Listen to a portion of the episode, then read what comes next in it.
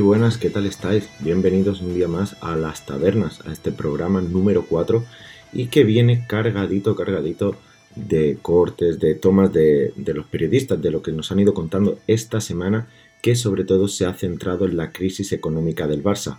Una crisis que por lo visto parece un poco repentina, que ha caído de la nada, que ha llegado y que nadie lo esperaba. Eso por una parte, mientras que por la otra, como ya sabéis, vamos a tratar el tema de las redes sociales, de lo que han estado hablando los aficionados y que bueno, en definitiva va un poco relacionado con lo que han estado tratando los, periodistas en sus tertulias de esta semana. Además, y por último, como ya sabéis, tendremos ese análisis a una joven promesa del fútbol mundial, que bueno, quizá no es tan conocida como las otras anteriores, pero se le ve un buen porvenir. Así que sin más, nosotros nos vamos a ir ya con el inicio del programa, que nos lo trae José Ramón de la Morena en su transistor. Hoy no sé exactamente ni concretamente por qué, pero hoy se ha filtrado la deuda del Barça, que en realidad es una ruina. 1.173 millones de euros de deuda, de la cual 730 millones es deuda a corto plazo. Todo esto lo saben los candidatos a la presidencia y de ahí que, que estos días no escuchéis promesas de grandes fichajes, porque saben lo que hay en la cartera. Alfredo Martínez, Barcelona, buenas noches. Hola, buenas noches. A decir verdad, es la publicación de la memoria económica anual del Barcelona de la temporada 2019-2020. Y así lo introducía José Ramón de la Morena en El Larguero, hablando de una filtración, cuando, como bien anotaba Alfredo Martínez seguidamente, se trata simplemente de la memoria anual del Barça. Quiero decir, todo el mundo tiene acceso, y es algo que José Ramón de la Morena lo sabe porque lleva mucho tiempo en esto. Y vamos a seguir ahora, aunque no es muy común aquí en las tabernas, pero vamos a seguir ahora con un corte de las noticias de Gol con Manolo Lama y él lo voy a poner entero, no voy a cortar nada, simplemente es todo lo que se habló sobre este tema en el golazo, en las noticias de Gol a mediodía, en su prime time. No tienen para comprar un tío en el mercado de por 5 millones. Cuando hemos oído la deuda del Barça, ¿cuál es la deuda general del Barça? 1.173 millones de euros. Pero es que la deuda a corto plazo son 730 millones de euros. Asusta, ¿eh? Ayer Elena Condis adelantaba en el partidazo que los futbolistas del Barça no han cobrado los salarios que le corresponden al primer plazo de la ficha que se tenían que pagar en diciembre. El club asegura que lo hará en febrero previamente habían pactado, ya saben, esa rebaja salarial. ¿Cuánto le ven a los equipos? Deudas del Barça con otros equipos por traspasos. A largo plazo 196 millones, pero es que a corto plazo, en junio 126 millones de pavos. A ver. Por jugadores que ya tiene. A ver, por ejemplo, ¿por Coutinho todavía deben pasta o no deben pasta? Eh, le debe el Barça al Liverpool 40 millones a largo plazo y 30 millones en este ejercicio. En total, 70 millones por un jugador que parece ya amortizado. ¿A De Jong lo han pagado o todavía no? Todavía no. 48 millones de euros a largo plazo, 16 los tiene que pagar en este ejercicio. Por lo menos este chaval está rindiendo, bueno, claro. Eh, lo de Griezmann que tuvieron que pagar a Tocateja. Bueno, pero es que ¿qué te parece que por Malcolm, ¿os acordáis de Malcolm? Ese jugador es Malcolm. Bueno, pues todavía tiene que pagar este verano el Barça 10 millones por Malcolm y 9 al Betis por Junior Firpo. Por Emerson todavía 6 millones. Por Arthur, por Arthur, 8 millones, todavía se va a llevar el gremio. Pero digo que lo de Griezmann lo pagaron a Tocateja, la cláusula, y aún así deben dinero. Le deben al Atlético de Madrid 5 millones por derecho de tandeo, de tanteo, que tiene que pagar en junio, y otros 5 otros más. Es decir, todavía le deben 10 millones de euros al Atlético de Madrid. Pero claro, los jugadores no cobran, deben tanto dinero. ¿Hay preocupación en el vestuario? Exacto. Así explicaban la situación actual del Barça, la crisis económica o quiebra, o que, bueno, ya escucharemos más adelante qué situación es y ya está, esto fue todo. Dos minutos, dos minutos en el programa, al día después de que saliese la noticia. Y ya está, vamos a otra cosa porque si no, luego nos cierran el grifo. Y vamos a pasar ahora a la parte económica del programa, a la más especializada quizá, porque tanto en el larguero como en el transistor tuvieron a un economista. De hecho, vamos a empezar por el transistor, donde tuvieron a, a Marc Cira, que bueno, es un ex miembro de la directiva del Barça, estaba con la puerta, si no recuerdo mal. Y bueno, también estuvo en el canal de Víctor Palacios, en YouTube, un canal que, recomiendo mucho, sobre todo a los culés, porque en cuanto, en cuanto se refiere a las elecciones, por lo menos, las está tratando de forma espectacular. Y bueno, luego siempre pues tiene vídeos de opinión, directos en los partidos y demás. Pero a, a lo que iba, a lo que nos interesa. En este caso fue Marcira que también visitó el transistor y estuvo con José Ramón de la Morena hablando de cómo es la situación del Barça. Y quiero que le prestéis atención a las palabras que usa tanto él como el siguiente, el siguiente economista que vamos a escuchar en el larguero con Manu Carreño, un tal Javier, bueno, de hecho es el economista de la cadena SER, las palabras que usan para referirse a la situación económica del Barça y cómo la tratarán en, en los siguientes cortes los periodistas.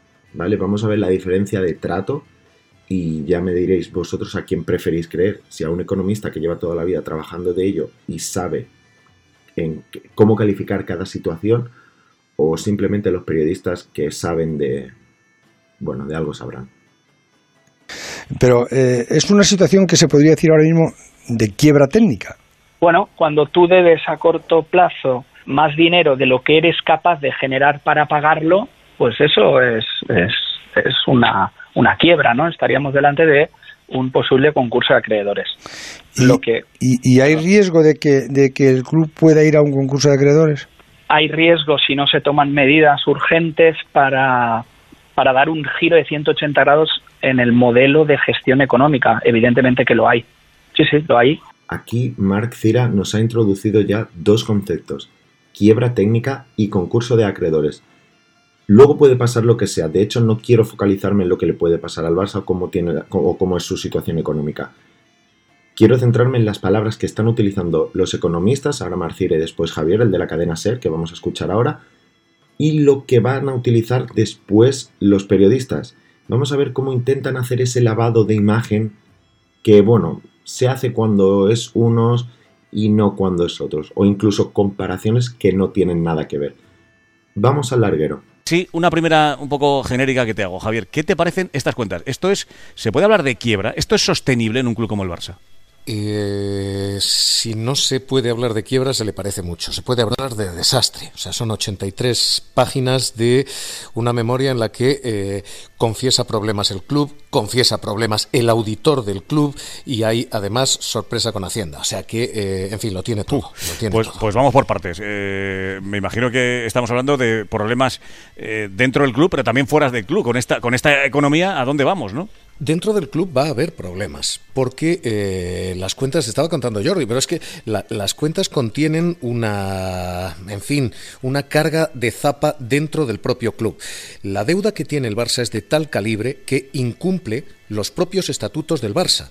El Barça tiene un límite teórico de deuda. Tú no puedes tener más deuda que eh, el doble de tus beneficios. No ah. puedes tener más deuda que eh, tu, tu, deuda puede multiplicar por dos tus beneficios. Y ahora Javier nos introducía otros dos. Bueno, cambiaba, digamos que uno, porque cambiaba el de quiebra por desastre, pero nos introducía otro más, el incumplimiento de los estatutos del club.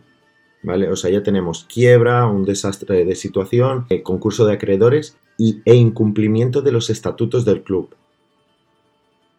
Y bueno, después de haberos puesto ya en situación, bueno, más que a vosotros, a los periodistas, con declaraciones de economistas y viendo, bueno, de lo que vamos a hablar, vamos a ir ahora con el tiempo de opinión y lo vamos a centrar en Radio Marca, porque Radio Marca tuvo como dos, tres días que estuvieron tratando el tema. De hecho, de hecho fue la emisora que más trató el tema, porque los demás, bueno, pasaron un poco por encima y luego al final de semana se centraron en el tema de Sergio Ramos, de la renovación, como así puse en Twitter.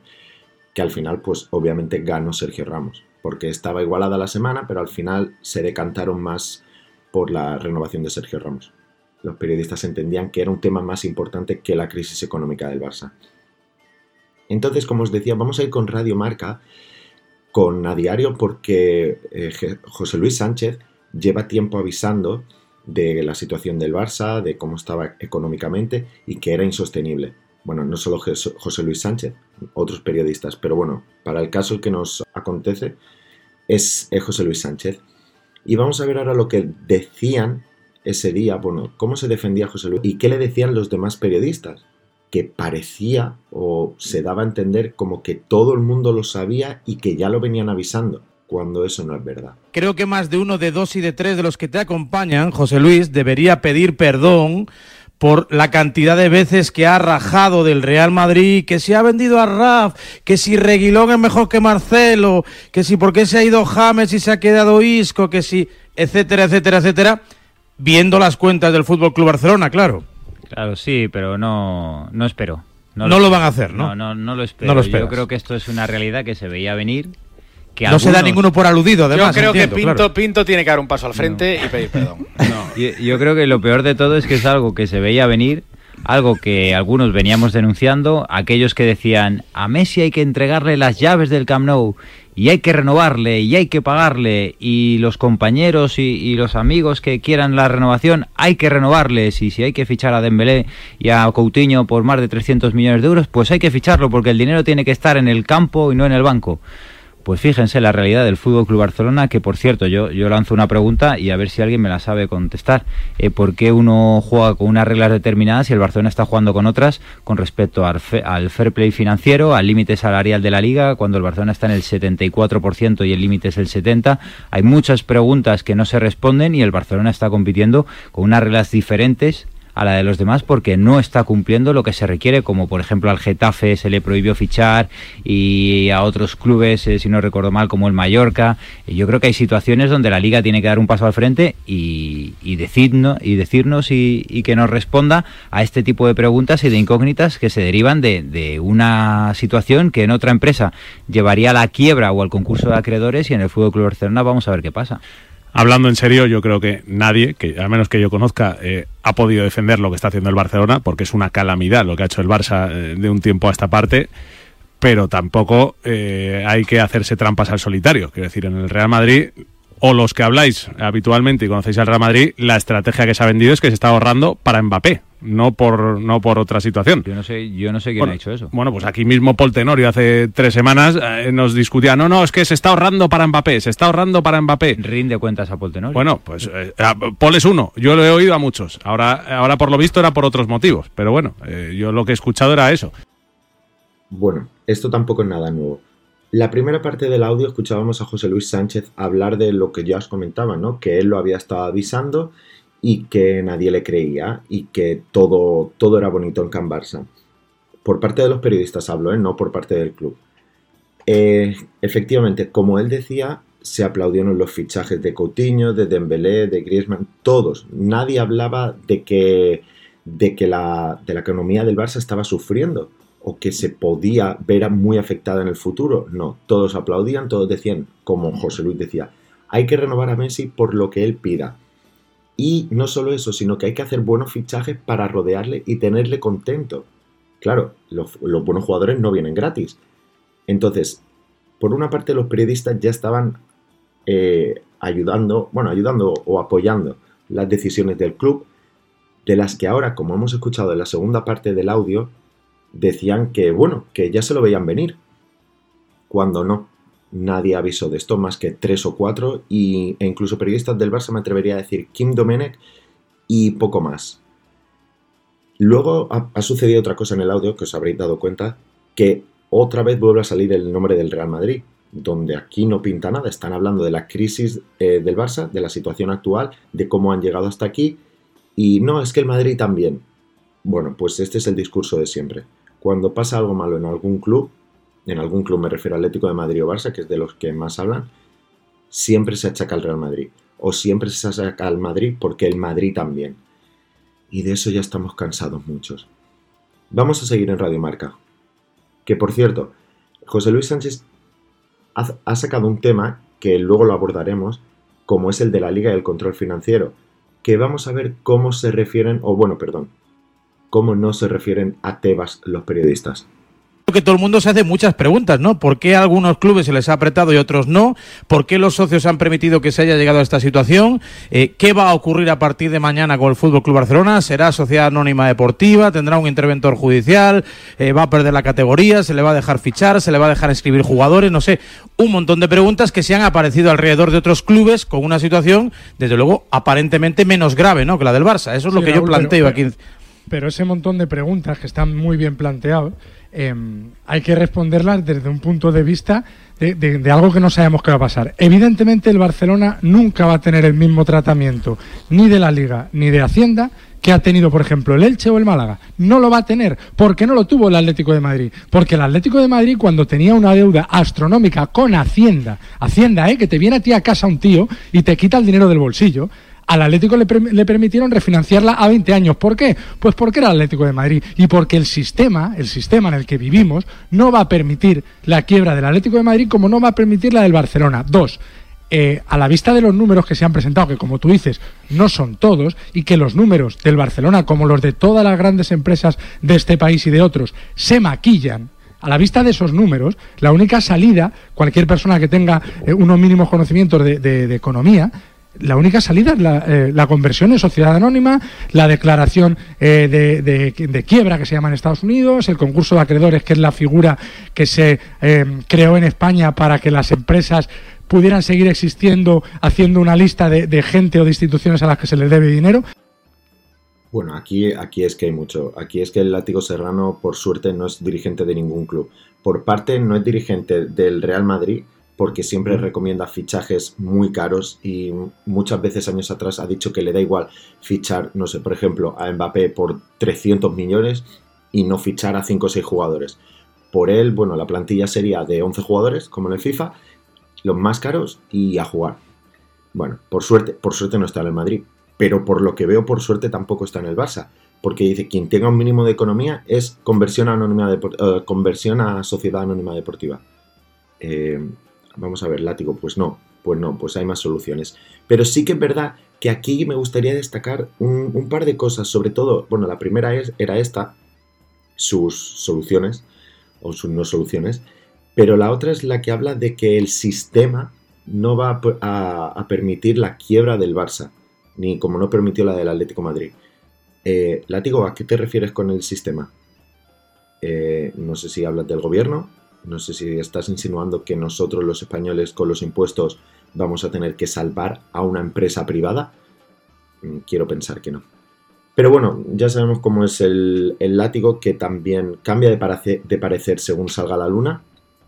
Porque no hace mucho decía que, bueno, cuando empezó todo lo del virus, que, bueno, era entre comillas un negacionista porque él decía que él quería tener el derecho de ir a ver a su equipo jugar, que le daba igual el virus, que no por meter a 40, 50, 60 mil personas en un estadio, pues se iba a propagar mucho. Pero bueno, este es el látigo. Y nosotros no nos vamos de Radiomarca. Seguimos aquí que la tertulia dio para bastante. Lo, que llama la atención es que la liga ha dejado pasar todo esto, ¿no? se supone que estaba teniendo un control mucho más exhaustivo en los últimos años sobre los clubes y de repente eh, salen estos números que primero hablan de una malísima gestión, peor todavía de lo que conocíamos, pero a mí me llama la atención si es verdad el poco control que ha tenido la liga y cómo lo ha permitido. De todos modos se veía venir en, con las operaciones esta de Artur por Pjanic y de Neto y tal, se veía venir que el Barça tenía un desfalco ahí dentro absolutamente catastrófico, pero no es muy debatible, es decir, o sea, yo creo que estamos todos de acuerdo en que la gestión del Barça ha sido absolutamente nefasta, luego ha llegado Vamos a ver, Guille.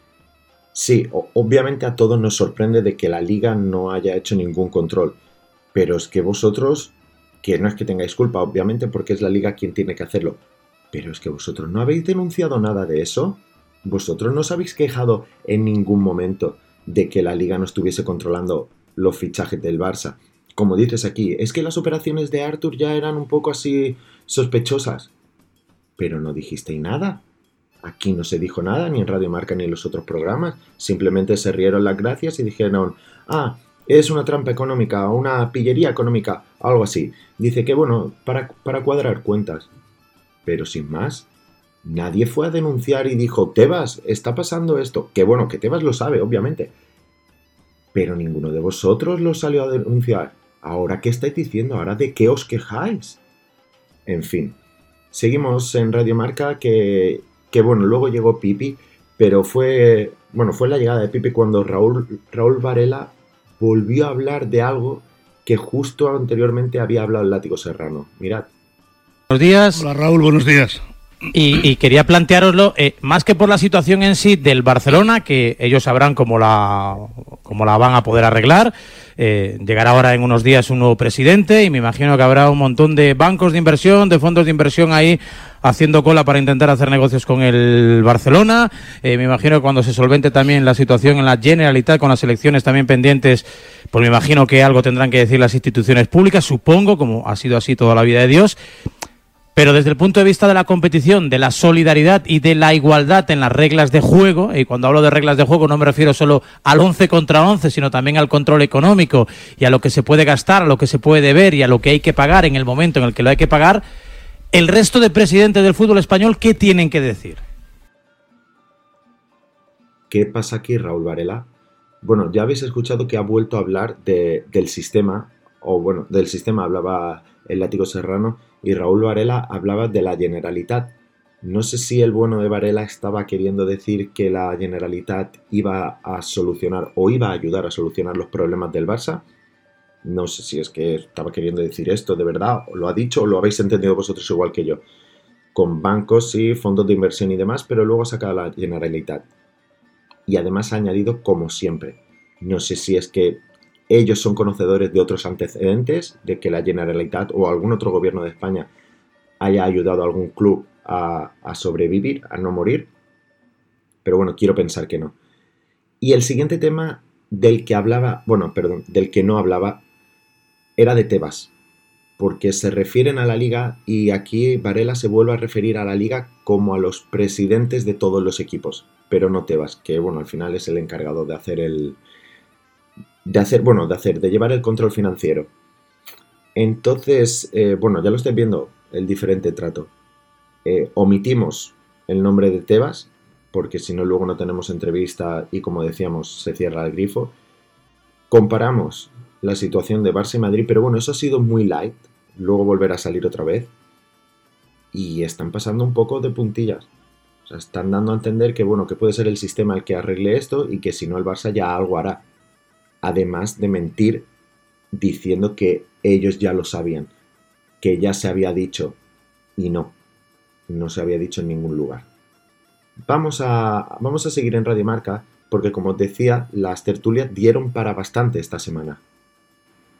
Lo, lo, más eh, lo que huele más a podrido, lo más sangrante es el caso de, deber eh, todavía mucho dinero por jugadores que incluso no han llegado ni a jugar en el Barça, jugadores que ya no están en el Barça. Es que el Barça debe 200 eh, millones de euros todavía por traspasos de futbolistas, que suele ser habitual en clubes eh, pagar a largo plazo los traspasos y demás, pero de ver 200 millones, entre otros, por ejemplo, por Emerson, que todavía no ha llegado a jugar en el Barça, que está en el Betis, por Mateus Pereira, que es un jugador que vino en la Juventus que eh, prácticamente no se le ve ni entrenar, por Malcolm, que ya se fue del Barça, o sea, es una situación que huele en parte a podrido la de algunos traspasos procedentes de, Brasil. Y como decía Luis, es que no hay debate. Eh, lo único, y yo no lo justifico, pero lo explico, es que al Barça se le permite más que otros clubes, se ponía ejemplo de Málaga además, por ese volumen de capacidad de ingresos que puede generar a la hora de refinanciar una deuda. Tú vas a un banco y, te, dice, ¿cuánto, ¿cuántos ingresos puede generar usted? Pues yo puedo generar 800, 900. Bueno, pues te puedo refinanciar una deuda. ¿Cuántos ingresos genera usted? En 1.500 euros al mes. Pues no te doy, ni, no te doy ni un euro. ahora, mismo, ahora mismo explicaba el látigo la situación, pero es que ahora mismo para refinanciar esa deuda no tiene activos tan potentes que vender.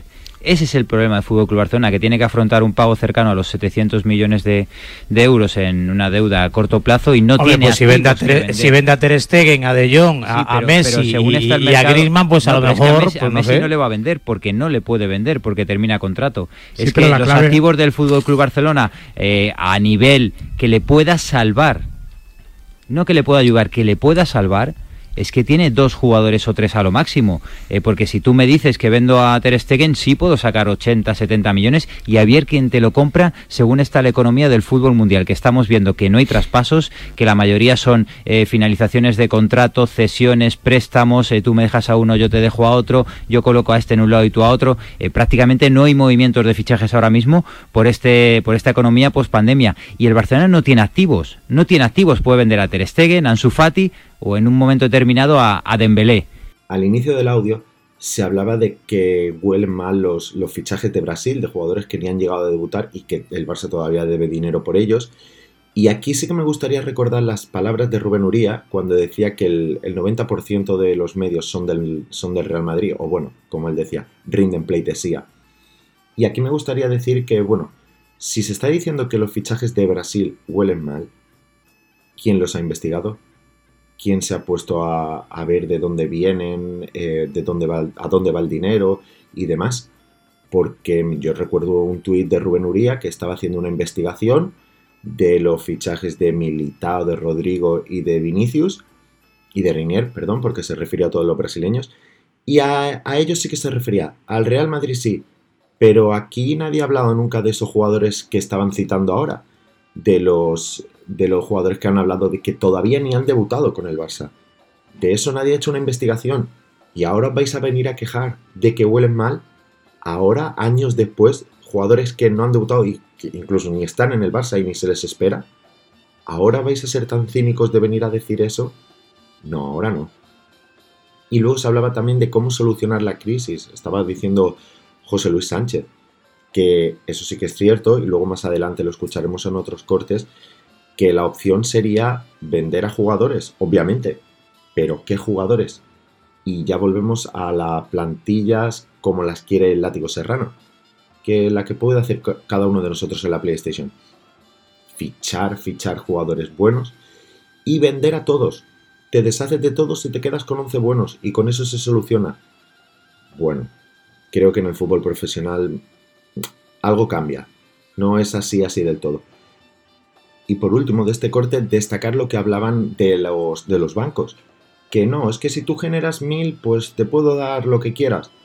Vamos a ver, los bancos no son gilipollas, aunque los periodistas penséis que sí. Pero si el Barça estaba generando, creo que eran mil o mil poco millones de euros al año, pero es que gastaba los mismos mil y ahora tiene una deuda de mil millones, pues vamos a ver, ¿qué banco en su sano juicio le va a dar ahora un préstamo al Barça si no tiene posibilidad de devolverlo? Si la única opción es hipotecar el club, es avalar toda la deuda que tiene con todo el patrimonio ciudad deportiva, jugadores, Camp Nou, todo. ¿Qué estáis hablando de pedir más préstamos? Porque son los que más generan, pero es que a la vez son los que más gastan. Bueno, ideas de bombero. Seguimos en Radio Marca. O presidente Damián, no sé si querías apuntar algo al respecto y por ahí comenzamos. Sí, no, sobre todo porque eh, me ha llamado la atención desde fuera, ¿eh? Iván ahí seguro que nos va a ayudar más porque, porque él está metido en, en el meollo de la cuestión un poco el, escándalo que, ha supuesto en algunos medios eh, las cuentas del Barça y luego también la, falta de notoriedad, digamos, que ha tenido esto en los propios medios de, Barcelona. De hecho, eh, veo la portada del mundo deportivo y viene con, dos fichajes o dos potenciales fichajes, ¿no? Con lo cual, yo lo que quería decir es que eh, me da la sensación que a veces el, titular nos tapa un poco, eh, digamos, hacer un análisis más profundo, desde mi punto de vista. ¿eh? Yo creo que el Barça está muy mal económicamente, pero ya quisiéramos eh, todos los españolitos, por decirlo de alguna forma, que nuestras deudas fueran lo mismo que generamos durante un año. Y esto que escuchábamos ahora de Radio Marca fue ya al día siguiente, fue en otra tertulia y aquí tenía, bueno, intervenía Damián Vidagañ, y también teníamos la intervención de Iván, Iván San Antonio, aquel periodista que hizo el reportaje, el falso reportaje sobre, sobre el árbitro de primera división que tenía una peña madridista en, en Benidorm, creo que fue. Que bueno, que más tarde ya se vio que era mentira. De hecho, él salió a, a reconocer lo que bueno, que quizás habían dejado algunos flecos, que no todo era verdad. Total, que lo habían hecho para lo que lo habían hecho. Y aquí yo tengo que decirle a Damián que bueno, por mi parte, no sé si vosotros, que también sois españoles, lo veréis así, pero a mí no me gustaría que mis deudas fuesen lo mismo que genero en un año. Porque si mis deudas, mis deudas, no mis gastos, mis deudas son equivalente a lo que yo genero en un año, no puedo vivir. Porque no tengo para pagar las, las facturas del, día a día, la comida, el alquiler, no podría pagar nada. Entonces, mira, Damián, mm, yo no. Yo no, a mí no me gustaría, no cuentes conmigo en ese grupo de españolitos, como tú dices, a los que les gustaría tener esas deudas, porque a mí no. Pero bueno, no se quedó aquí, Damián. Esa deuda. Que yo no digo que el Barça esté bien, ¿eh, Iván? Yo creo que es un desastre No, de gestión lo que ha habido, ¿eh? no está bien, Pero que es tampoco evidente. creo que vayan a cerrar el club mañana. No, lo que ocurre, Damián, es que decir. esto tiene un impacto en el corto plazo, es decir, los estás hipotecado los próximos años, todos los años de contrato que tienen jugadores, eh, bueno, em, pues eso, sobre todo si no se va Messi, que se aumentaría el problema.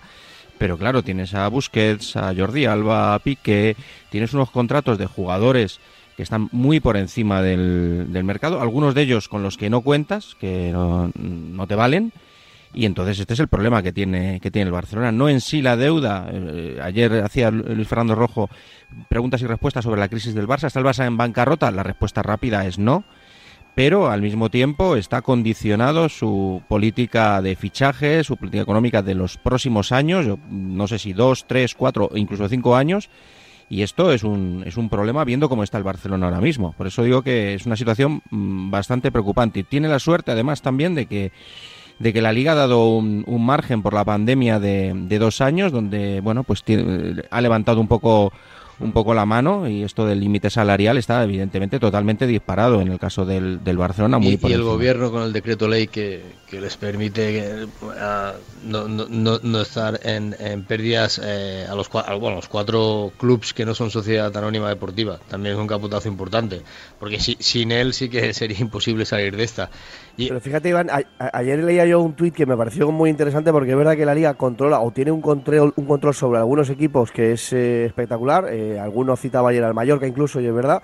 Y cómo puede ser que al Barça se le haya escapado tanto de las manos con el famoso control que hay de la masa salarial, etcétera, etcétera. Entonces Bueno, no entiendo es que- es cómo que- sí con algunos clubes de segunda división o de. Lo que ha dicho de- Damián, equipo- Roberto, es muy Claro. sencillo. Es un club capaz de generar mil millones de euros al Claro. año. De este audio me gustaría repescar tres cositas. La primera, el Barça no está en bancarrota, bueno, quiebra, que al final es lo mismo, pero sus deudas eh, condicionan el futuro próximo. No puedes fichar, no puedes hacer nada, tienes grandes salarios, todo esto en los próximos 3-4 años. Bueno, pues si esto no es bancarrota o quiebra, yo ya no sé. Que estar en quiebra o en bancarrota no quiere decir que sea insalvable, pero las cosas por su nombre. De hecho, los economistas así nos lo decían al inicio del programa. Eso por una parte. La segunda, aquí Iván San Antonio vuelve a, sacar a la luz el tema del gobierno, que el gobierno ha ayudado, bueno, ha ayudado, si, si es verdad lo que él dice, a aquellos que lo han necesitado, porque no todos lo han necesitado. Entonces, lo que decía, vuelvo a sacar el tema del gobierno, que el gobierno que ha hecho un decreto ley, que pueden estar eh, equipos en pérdidas, pero bueno, lo que yo digo, eso para los equipos en la actualidad, los que han entrado en pérdidas ahora, pero es que la crisis del Barça, las deudas del Barça de mil millones, yo no creo que mil millones se generen en, un año que llevamos del- virus, porque esto, bueno, las cuentas han salido del año pasado, o sea, hasta finales de 2020. Quiero decir que no se ha generado en ese año. La, deuda viene de antes, de mucho antes. Y son cosas, es información, de hecho, que los periodistas han ocultado. Han ocultado porque son públicas. Entonces, no sé ahora a qué vienen a quejarse o qué vienen a, enseñar, de ello ya lo dije. En fin, para acabar este tema, me gustaría, bueno, ha sacado también el de la liga, que es el siguiente tema que vamos a tratar, pero para acabar con lo de la crisis del Barça directamente, me gustaría, bueno, me gusta, os voy a poner, voy a poner un corte de, Raúl Varela, un pequeño speech que hizo referente a todo esto, que en definitiva es cómo resume cómo la prensa ha tratado al tema, no el Barça, repito, la prensa. Sería reprobable desde el punto de vista ético, pero al menos seguiría siendo legal y no desacreditaría el programa de control económico de la liga en su integridad. Hablo del balance presupuestario del Fútbol Club Barcelona, que es desde ya el mayor escándalo financiero en nuestro fútbol, desde los tiempos en los que un tal Luis Manuel Rubí acabó dirigiendo el Atlético de Madrid, que también debe lo suyo, por mandato judicial. La liga tiene que explicarse, y cuando digo la liga no digo Javier Tebas y sus ejecutivos, aunque tampoco sobraría. Digo los 19 presidentes del resto de clubes de la primera división que no están en esta tesitura y que juegan con armas bien diferentes. ¿Qué les parece? Hasta que no se demuestre lo contrario, el Real Madrid ha tenido que soportar críticas más repetidas que el ajo por la salida, por ejemplo, de Reguilón o Agraf, que han dejado pérdidas deportivas evidentes a cambio de pingües beneficios económicos, mientras el próximo presidente culé necesitaría vender cuatro o cinco veces seguidas a Leo Messi para poder equilibrar las cuentas. Me pregunto si todos estos datos los conocían con detalle los socios compromisarios. Si lo sabían, ¿cómo los aprobaron? Si no lo sabían, ¿por qué se los ocultaron? Lo peor de todo ya no es el agujero, sino la sensación de impunidad que sigue presente en una industria que no puede achacar solo a la pandemia las pérdidas incipientes.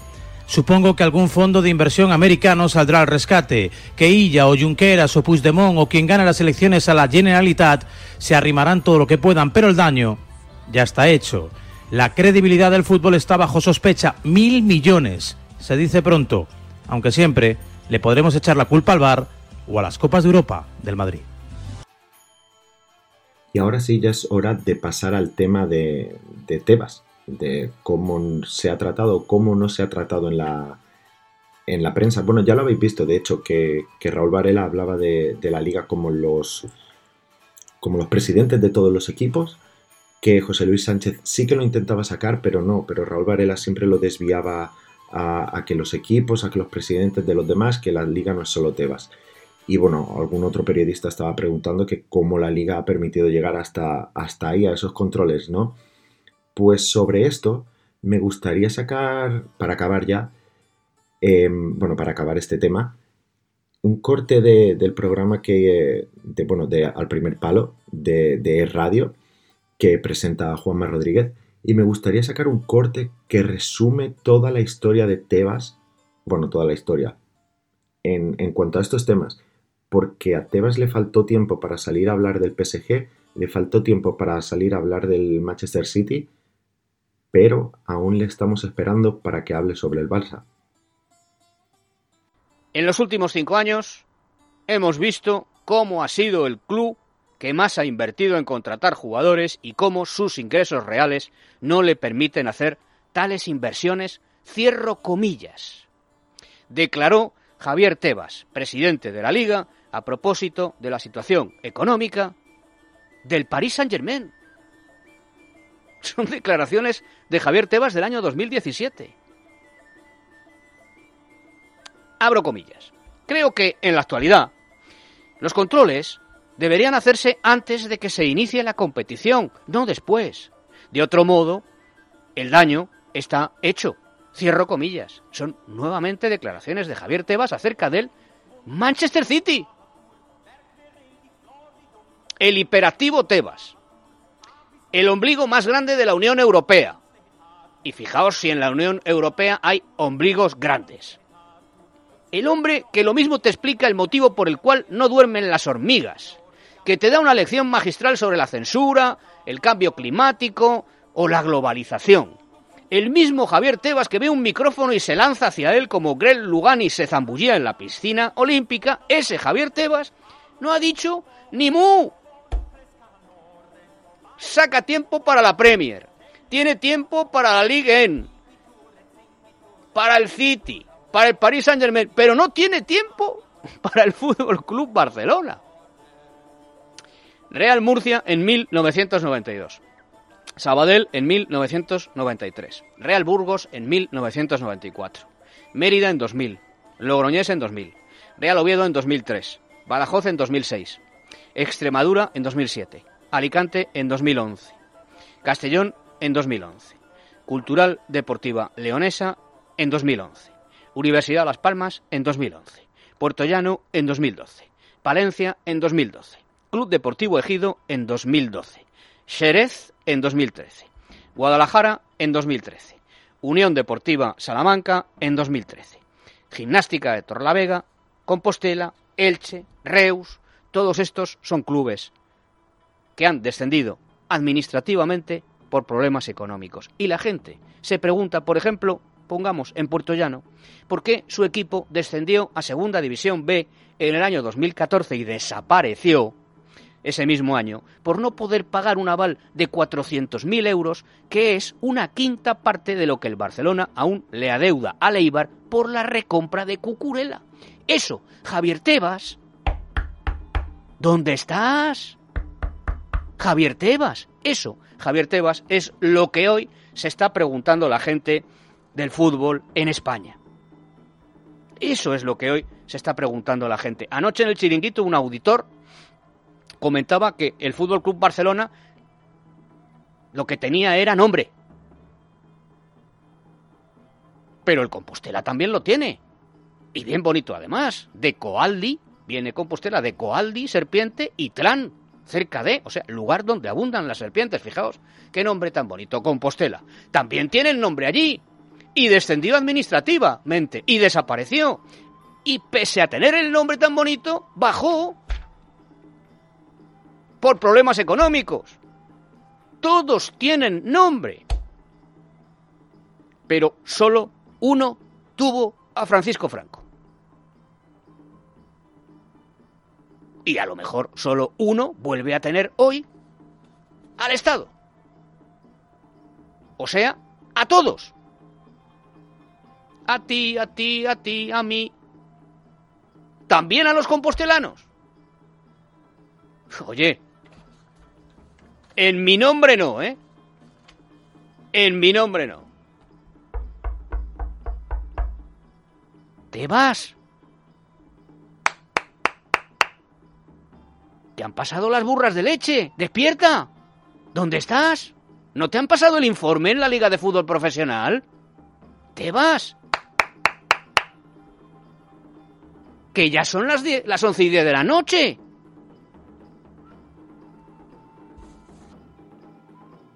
Vosotros, eh, de igual manera que yo y cualquier persona, podréis tener predilección o que unos periodistas os gustan más o menos.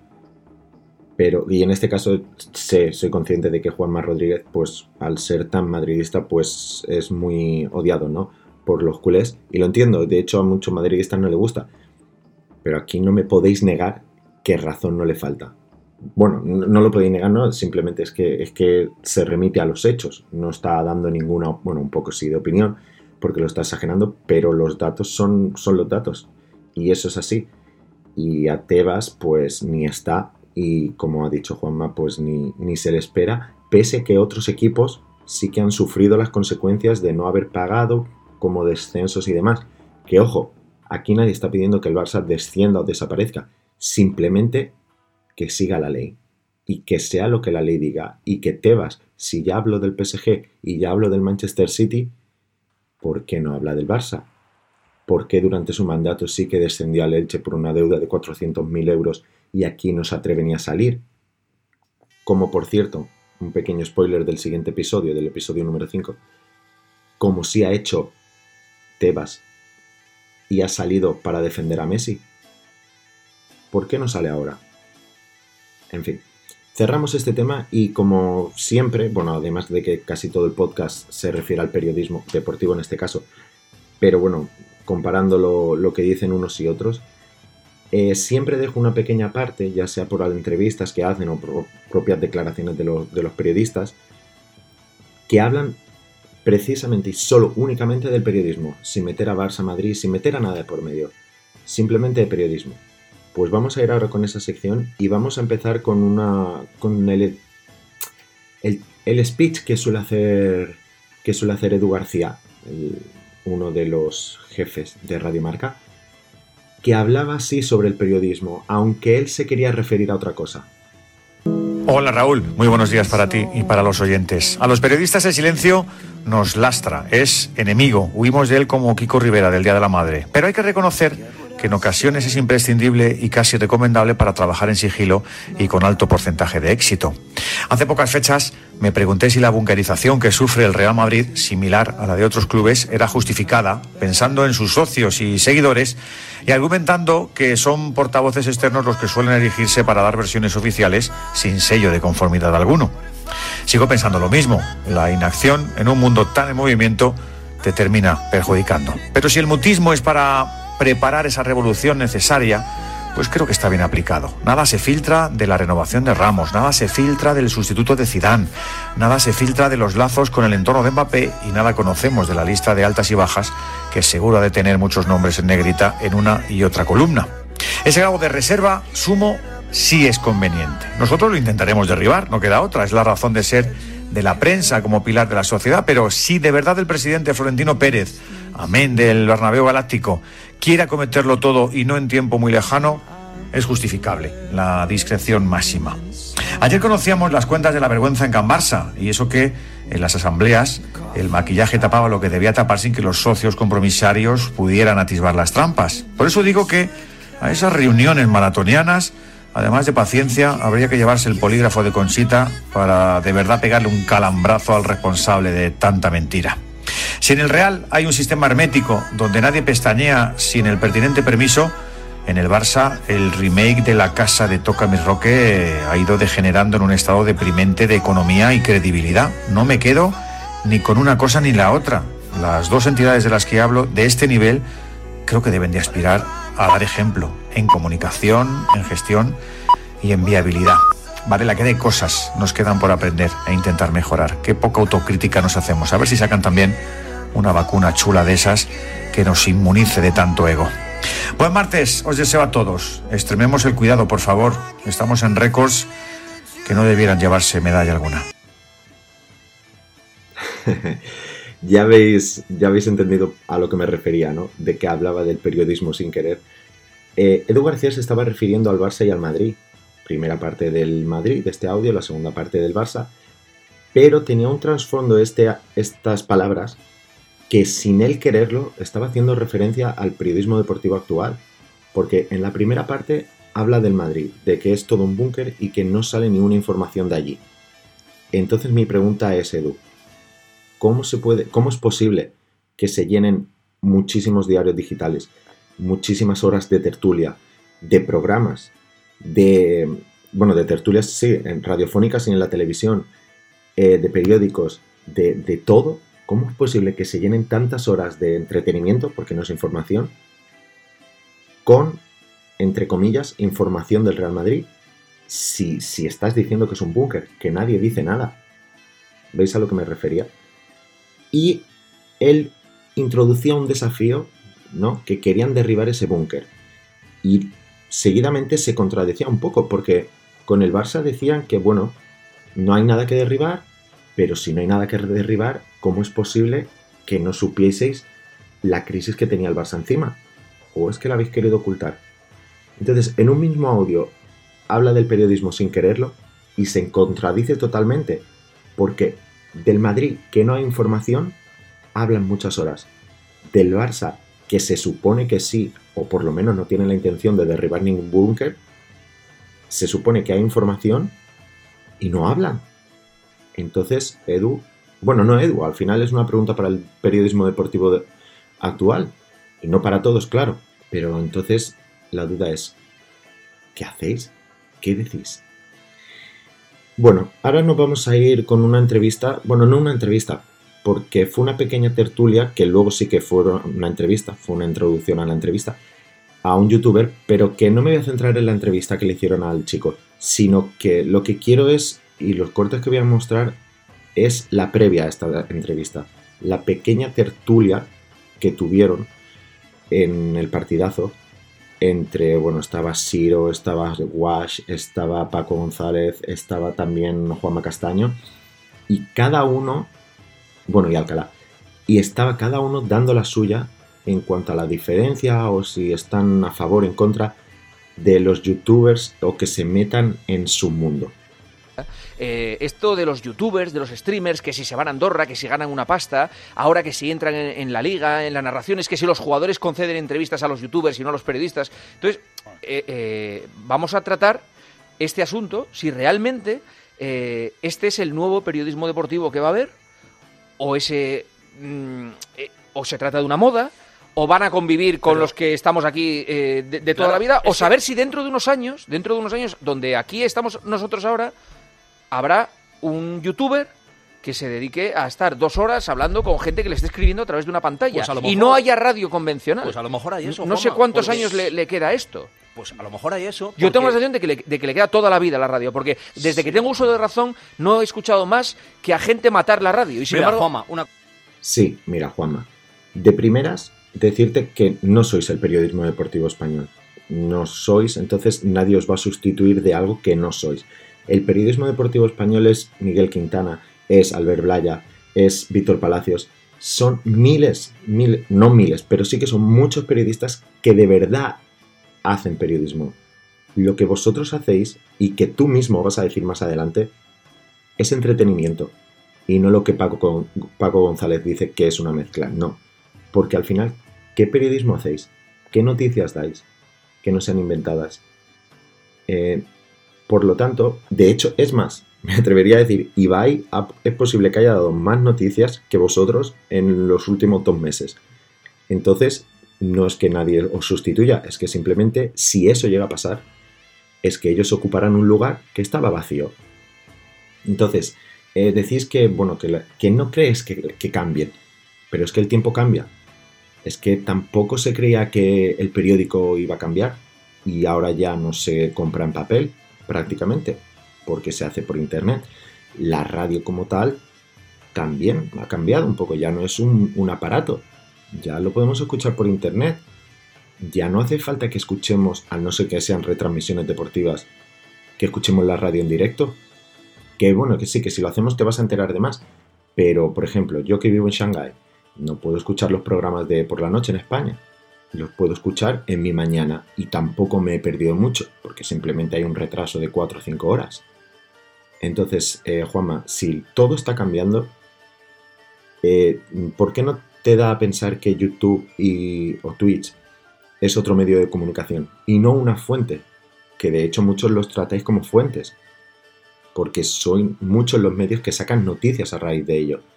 Entonces, no es que Twitch y YouTube sean una fuente de información para vosotros, es que son otro medio de comunicación que atrae a mucha gente. Pero seguimos, seguimos con más, con más opinión.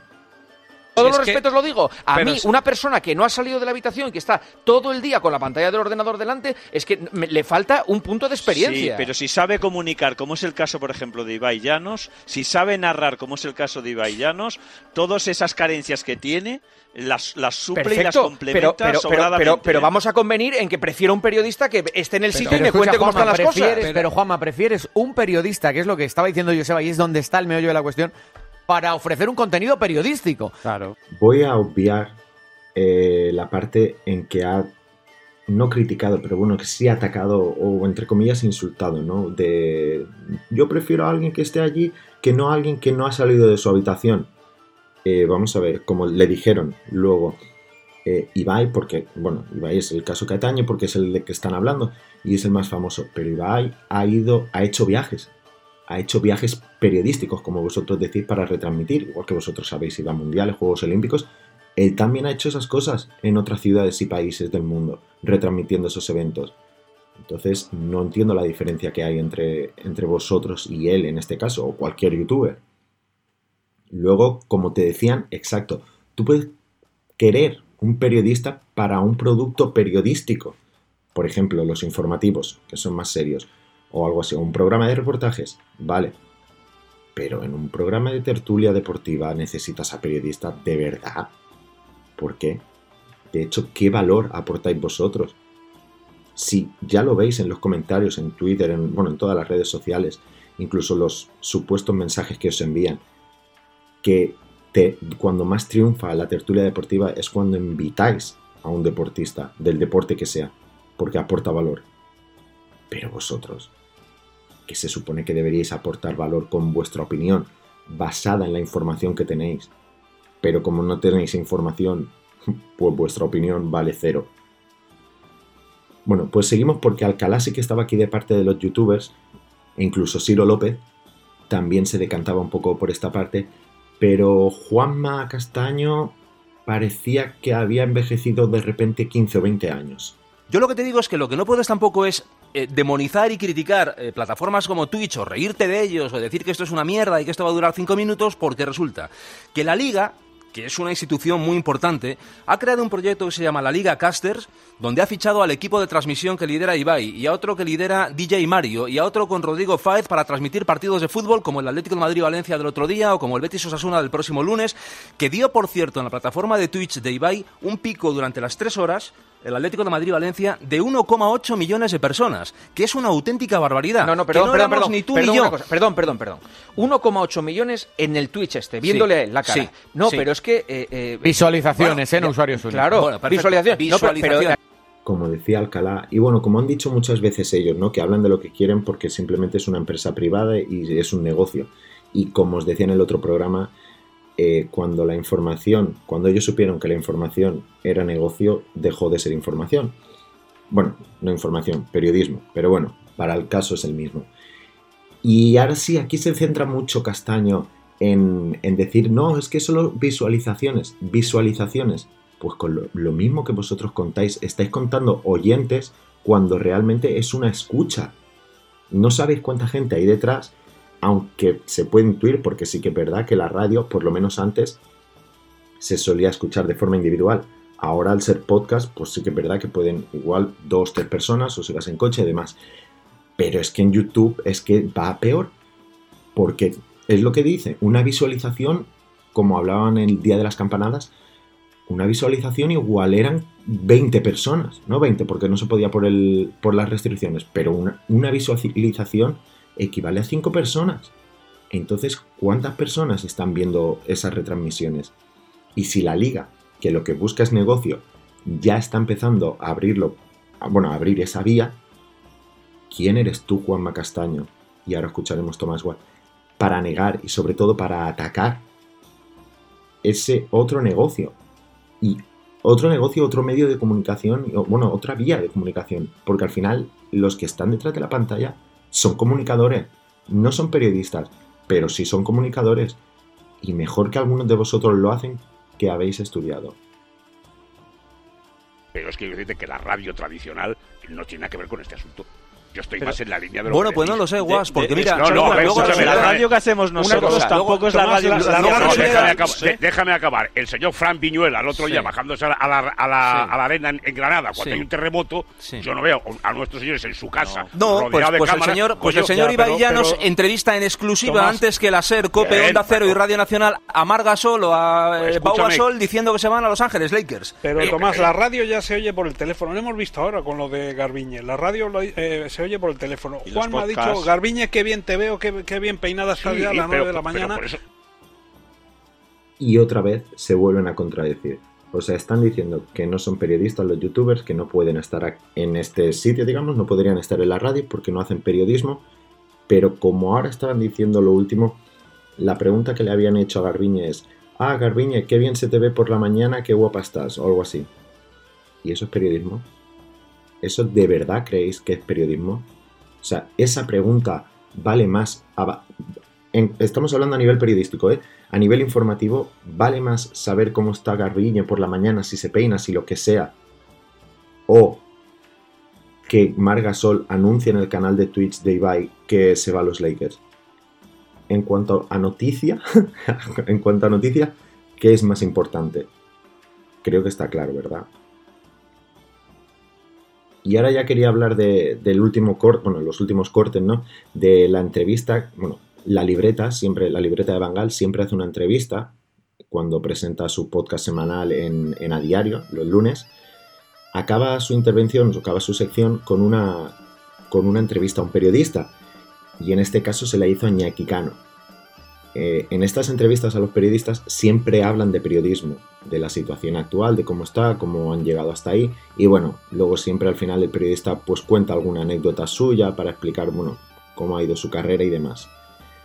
Me he quedado con tres cortes en los que Iñaki explica perfectamente todo sobre el periodismo deportivo actual. Sí que quería preguntarte un poco por eso, por si, si se hace algo de autocrítica desde, desde la profesión, porque mm, dices, bueno, es que a los periodistas nos han cerrado las puertas a los entrenamientos. Pues también es verdad que con el arqueo de una ceja de un jugador en un entrenamiento hacéis tres chiringuitos.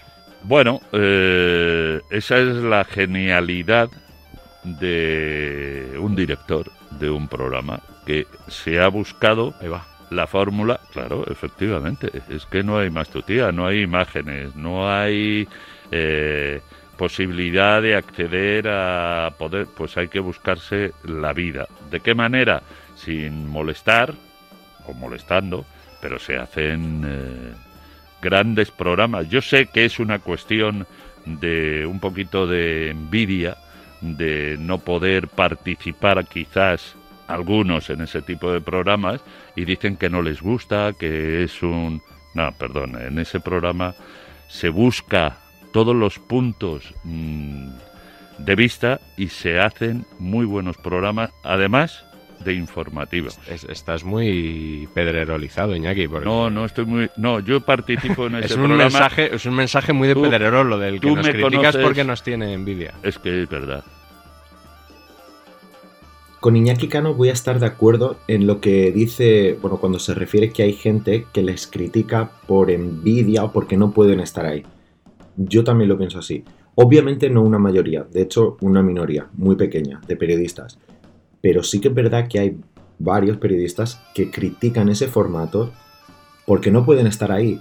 Y de hecho, a la vista está que muchos critican el chiringuito, en este caso, por redes sociales, pero luego participan, en programas similares con otra, por así decirlo, tendencia o... Sí, porque al final es tendencia.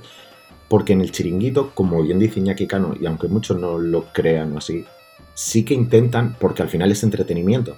Entonces sí que te- intentan tener todos los puntos de vista. Quiero decir, va gente del Madrid, va gente del Barça, va gente de incluso sacan gente del Valencia, del Sevilla. Porque es entretenimiento. Entonces necesitan tener todos los puntos de vista, porque si solo tuviesen un equipo, el que fuese, perderían la mitad de su audiencia o más. Entonces, en esa parte sí que tienes razón. Lo que me sabe mal y me da miedo es de la manera que lo defiende, de cómo defiende ese formato, como si fuese el único y como si fuese el mejor. Y lo que Iñaki Cano no se da cuenta, porque sí que en este caso no se da cuenta, no es que no quiera, es que no se da cuenta que ese formato hace daño a la profesión. A la gente no, porque si no, no tendría todo ese índice de audiencia que tiene. Es imposible. Eso es que gusta. Pero a la, profesión le hace mucho daño. Porque luego se tiene el trabajo del periodista como nada, como alguien que va a la tele, dice cuatro tonterías y se acabó. Y no. Y sí que es verdad que en esa redacción del chiringuito o incluso en cualquier programa hay mucha gente muy válida y han salido muy buenos periodistas. Y, el periodismo no se acaba o no empieza en, en la gente que vemos detrás de la pantalla en el chiringuito o que escuchamos aquí en el partidazo, por ejemplo. Es que hay mucha gente detrás, hay muchos periodistas que no se ven, que no, por desgracia, no cobran tanto como ellos, ni una décima parte, y que de verdad, de verdad representan a la profesión. Pero seguimos con unas palabras más de Iñaki Cano. Que puedas acercarte a un futbolista, porque para hablar con un futbolista, y creo que lo hemos hablado alguna vez, Raúl, que hablar con el que le lleva las redes sociales, luego con su manager, luego con el secretario del manager, luego con el representante, luego con el... Y cuando todas esas puertas ya las has conseguido pasar, llegas a la puerta del club y el club te dice que no. Y a tomar por saco. Y esto es muy duro, de verdad. Debe ser, para los que están en el día a día, debe ser muy duro. Y además no pueden decir si ha entrenado bien, mal, regular, porque las puertas están siempre cerradas para el periodista. En este corto audio tenemos otro ejemplo, otra declaración, por así decirlo, de cómo un periodista dice que de lo que hablan se lo inventan, porque está todo cerrado, porque el periodista no tiene acceso a la información. Entonces, una vez más, queda claro, ¿de qué habláis? Bueno, si sabemos de lo que hablamos, de lo que habláis, perdón. Pero, ¿por qué lo hacéis? Bueno, por entretener. Claro, también mis preguntas tienen fácil respuesta, ¿eh? Pero que lo que quiero decir, nos están vendiendo un producto de entretenimiento, no es información. Ellos, ellos mismos dicen que no tienen información. Entonces, ¿qué nos venden? Uno más y acabamos esta parte. ¿Ha hecho algo mal también el periodista para que le hayan Hombre. empujado y le hayan mandado lejos? Deberíamos empezar a preocuparnos cuando el deportista eh, acepta ir a, que no tengo nada en contra, ¿eh? ir a programas de Broncano, del Hormiguero, hablar con Ibai y todo eso. hablar con Ibai, y sin embargo no quieren hablar con Raúl Varela, eh, por ejemplo, Que, que sí que hablan con él pero le cuesta Hombre, bastante porque yo más. no le pregunto, yo no le pregunto cuántas veces hace el amor con su pareja, Efectivamente. cuánto y sí- dinero tiene, y sino sí que, le pregunto por qué por- jugaste tan bien o por qué jugaste tan mal. Creo que es una cuestión de comodidad y de cobardía de los deportistas, independientemente de que nosotros hemos sido, eh, pues, a veces excesivamente venenosos. Y este, y este ya ha sido para rematar. Con este ya acabamos de verdad. O sea, Iñaki Cano, bueno, y, y al final Raúl Varela se suma a ello, culpan al deportista de cómo está el periodismo. No con estas palabras, o no así, pero vamos, que es lo que estaban diciendo. Que el, deportista prefiere ir a otros programas porque no le hacen preguntas comprometidas, que ellos le preguntan que cómo han jugado y demás. No, no, Varela, no ellos van a otros programas porque no le hacen, no le disfrazan una pregunta de fútbol para meterle todas las demás de otras cosas, de cómo es su vida fuera. Por ejemplo, mm, sin ir más lejos, Bale. Bale no concedía ninguna entrevista, solo cuando iba a Gales, y todo eran palos para él. Y luego las preguntas, las pocas, o de lo que se hablaba, era de que juega al golf, de que, de que no habla español. Pues entonces, ¿cómo va a ir a vuestros programas? De hecho, fue. Habló español y vosotros seguís diciendo que no hablaba. Entonces, o como ha pasado que hemos visto ah, recientemente en otras, en otras entrevistas, que va el protagonista, deportista que sea, ahí todo bien, jiji, jaja, eh, todo muy bien, no, no ningún problema, y cuando se va, es que pasó con Drente hace dos semanas. Entonces, cuando se va, todos son palos. Todos son cosas que, ah, vaya por Dios, no se lo habíais podido decir antes. Entonces, el deportista que luego lo escuchará, o alguien que, que los clubes tienen gente responsable que se dedica a ello, a, hacer un repaso de la prensa, ¿cómo queréis que luego esa gente diga, ah, pues sí, ve, a este programa o ve al otro? Pu- Pues claro que no. Entonces, si ya van directamente a, a este caso la resistencia, saben a lo que van allí. Allí saben de lo que van a hablar. Saben que no le van a preguntar nada de su trabajo. Bueno, saben que no van por nada de su trabajo a que le pregunten cosas de su vida. Al revés, simplemente van a hablar de su vida.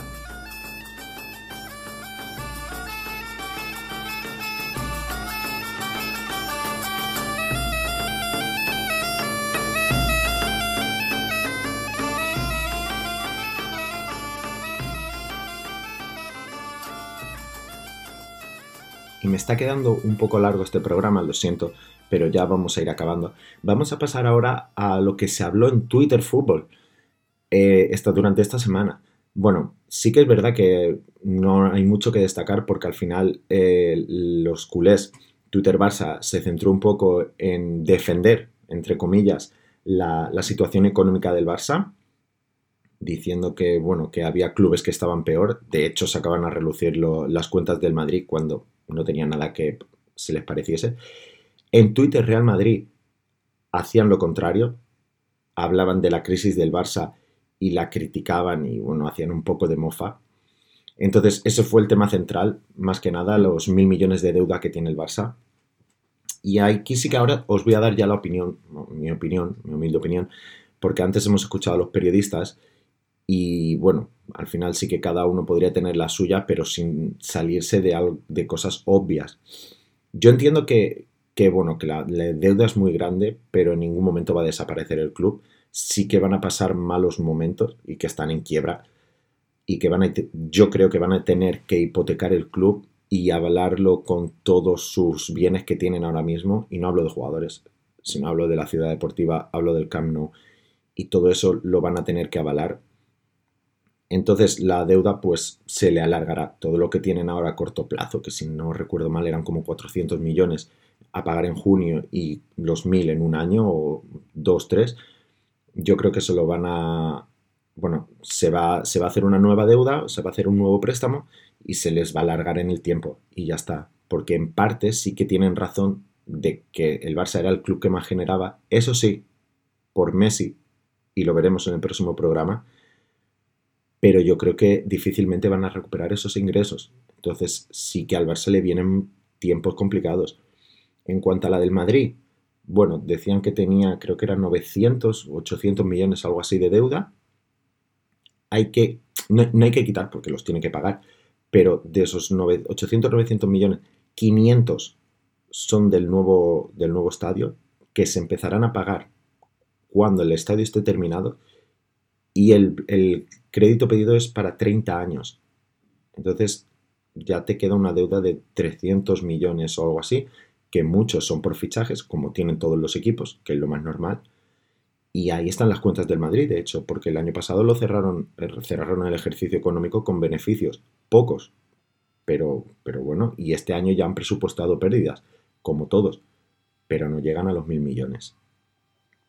Luego, mención especial un poco al, Atlético de Madrid, ¿no? Twitter Atlético de Madrid, que bueno, veían esto un poco desde el otro lado del río, porque ni, no tenían que entrar, no era una batalla para ellos la crisis del Barça, y tenían que hacer como han hecho, centrarse en lo suyo, porque han estado celebrando que van líderes, que sí que han hecho un poco de mofa con Luis Suárez, porque lo han tenido gratis y el uruguayo les está dando la liga, y entonces pues desde aquí felicitarles.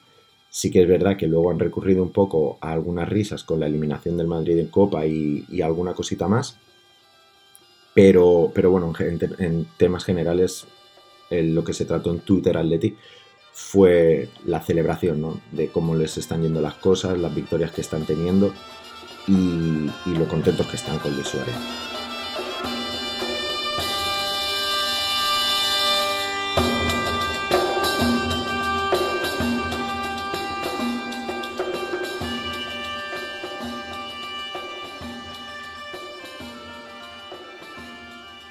Y ahora sí ya vamos a acabar este programa con el análisis de, un joven jugador, un chico inglés de 20 años que juega, de- bueno, suele jugar de media punta y tiene un símil dentro de lo que cabe a, a la manera de jugar de Ozil, ¿no? Un poco entre Ozil, Dani Ceballos y, algo así. Bastante ofensivo, que lleva bien las contras, tiene una rápida conducción, una conducción muy fuerte y es muy habitual verlo en un 3-4-3 en la línea del medio o incluso un 4-2-3-1 por detrás del delantero, que suele jugar con mucha libertad y demás. Sí que es verdad que por donde se está por donde se está moviendo esta temporada cae un poco más a las bandas, sobre todo a la banda derecha, porque sí que es verdad que en su equipo está hay mucha gente, se acumula mucha gente en el medio y tiene que encontrar espacios y el entrenador lo está volcando un poco a la banda derecha. Pero esto le permite buscar los espacios entre líneas, entre la línea defensiva de- del otro equipo y su flexi- flexibilidad, bueno, jugador flexible y versátil en cuanto a su posición. Eso es lo que le permite, bueno, pues ya os digo, este, este temporada está apareciendo mucho en la derecha, pero también lo vemos acabar en la izquierda y moverse mucho entre las líneas rivales. Así que eso nos lleva a pensar, y es lo que hace, según los partidos que he visto, los cambios de banda que son bastante continuos con el otro extremo, bueno, con el otro extremo o interior en este caso.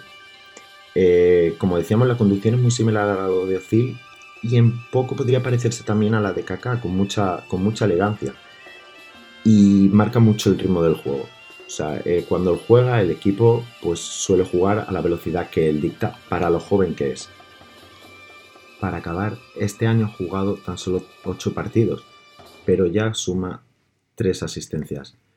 Por si no lo sabíais, estamos hablando de la nueva perla del Arsenal, Smith Rowe, que Arteta le está dando muchos minutos, el Arsenal lo está agradeciendo y el chico tiene un gran porvenir.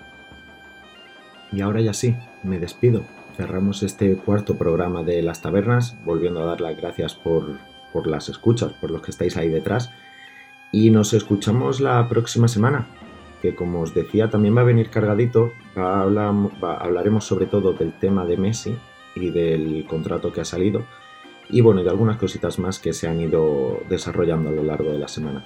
Sin más, repito, muchas gracias y nos escuchamos la próxima semana. Que vaya muy bien. ¿Te vas? ¿Te han pasado las burras de leche? ¡Despierta! ¿Dónde estás? ¿No te han pasado el informe en la Liga de Fútbol Profesional? ¿Te vas? Que ya son las, 10 las once y diez de la noche.